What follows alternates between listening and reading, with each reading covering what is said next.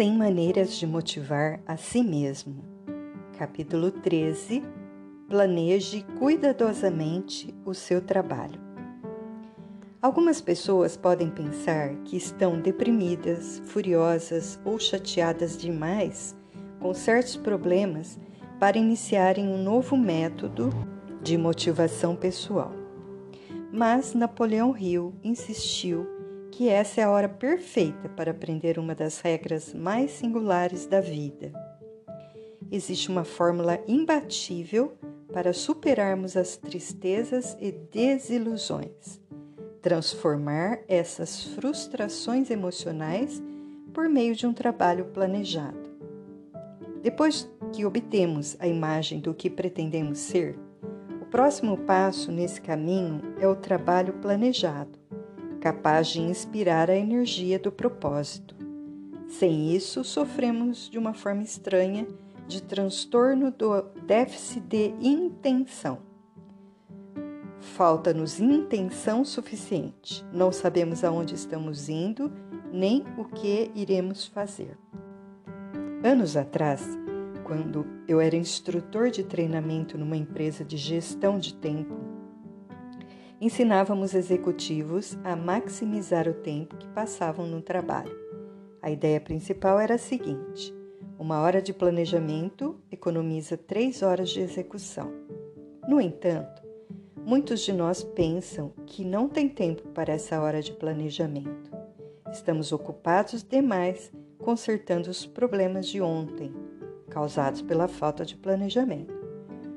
Não percebemos ainda que o planejamento seria a hora mais produtiva de todas.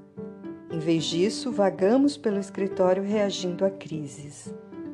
Uma reunião cuidadosamente planejada poderia eliminar um terço do tempo que levamos para corrigir erros e apagar incêndios de ações improvisadas. Meu amigo Kirk Nelson gerencia uma grande equipe de vendas de uma rádio seu sucesso na vida era modesto, até que ele descobriu o princípio do trabalho planejado. Todo fim de semana ele passava duas horas em seu computador planejando a semana seguinte. Faz toda a diferença do mundo, ele diz. Além de terminar um volume de trabalho três vezes maior, sinto que tenho mais controle sobre as coisas. A semana, a semana passou a ser minha quando seu trabalho tem sentido e propósito, é impossível ficar deprimido. O trabalho cuidadosamente planejado vai motivá-lo a produzir mais e se preocupar menos.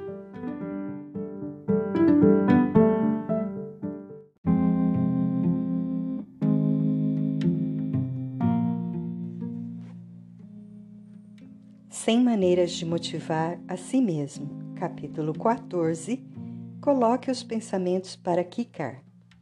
Bob é técnico de um time infantil de basquete. Ele sabe que a maioria das crianças tende a quicar e conduzir a bola sempre com a mão dominante. Quando percebe isso, sente que a sua função é aconselhá-los a mudar. Outro dia, foi falar com Billy, um garoto da sua equipe. Billy, se você quicar a bola sempre com a mesma mão, o adversário vai perceber isso e conseguir tirar a bola de você mais facilmente.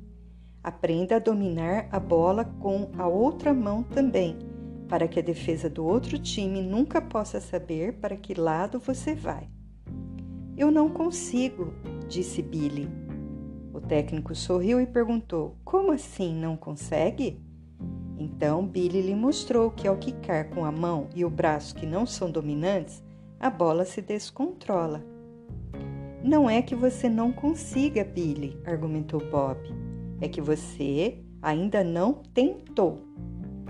Daí ele explicou a Billy que a sua outra mão pode quicar igualmente bem, desde que ele esteja disposto a praticar. É apenas uma questão de exercitar muitos kicks naquele lado, de formar um hábito.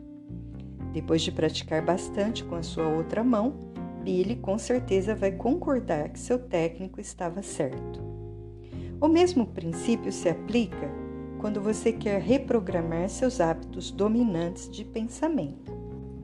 Se o seu hábito de pensar é pessimista, basta quicar com a outra mão, pensar de forma otimista com mais e mais frequência até que isso se torne natural. Se alguém tivesse me perguntado, antes de eu começar minha jornada de automotivação com Napoleão Hill, por que eu não tentava ser mais focado em meus objetivos ou ser mais otimista, eu teria dito: não consigo. Simplesmente não sou assim. Eu não saberia como fazer. Mas minha resposta teria sido mais precisa se eu dissesse: eu nunca tentei. Pensar é como quicar a bola de basquete.